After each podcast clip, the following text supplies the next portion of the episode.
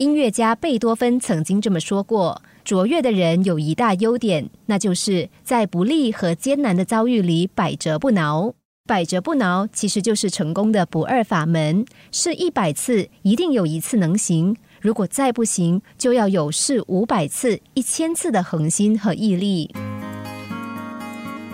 海底里有一个瓶子，瓶子里困着一个魔鬼。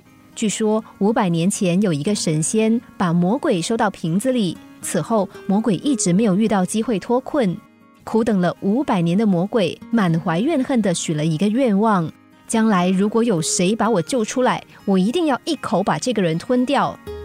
某一天，一位年轻的渔夫在海边撒网捕鱼，正在收网的时候，他突然发现网里有一个古旧的瓶子。他把瓶塞打开，立刻喷出一阵浓烈的烟雾，幻化成一个比山还大的魔鬼。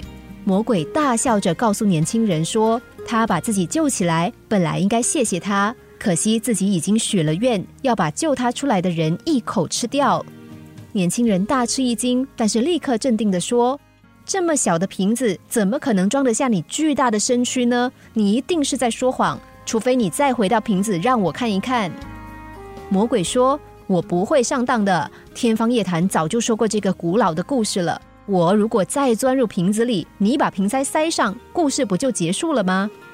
年轻人问：“你看过天方夜谭？没想到你还真是个博学多才之士呢。那你看过苏格拉底的哲学著作吗？”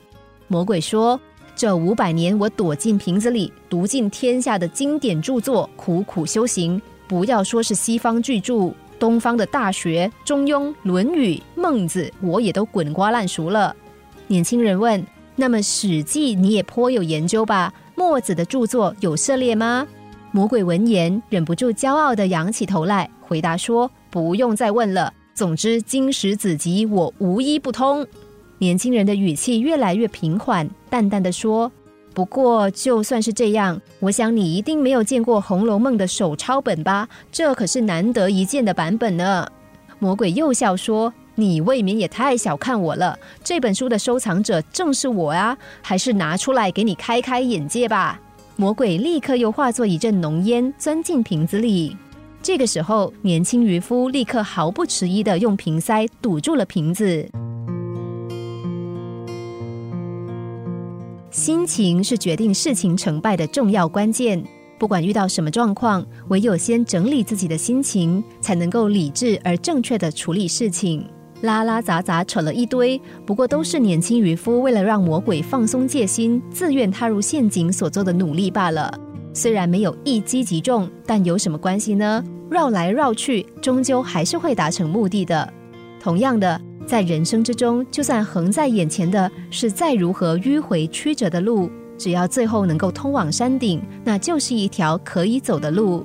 虽然有的时候花比别人更久、更长的时间和精神才能达到目的，但这总比事都没有事，或者是小事片刻便放弃的人好上太多了。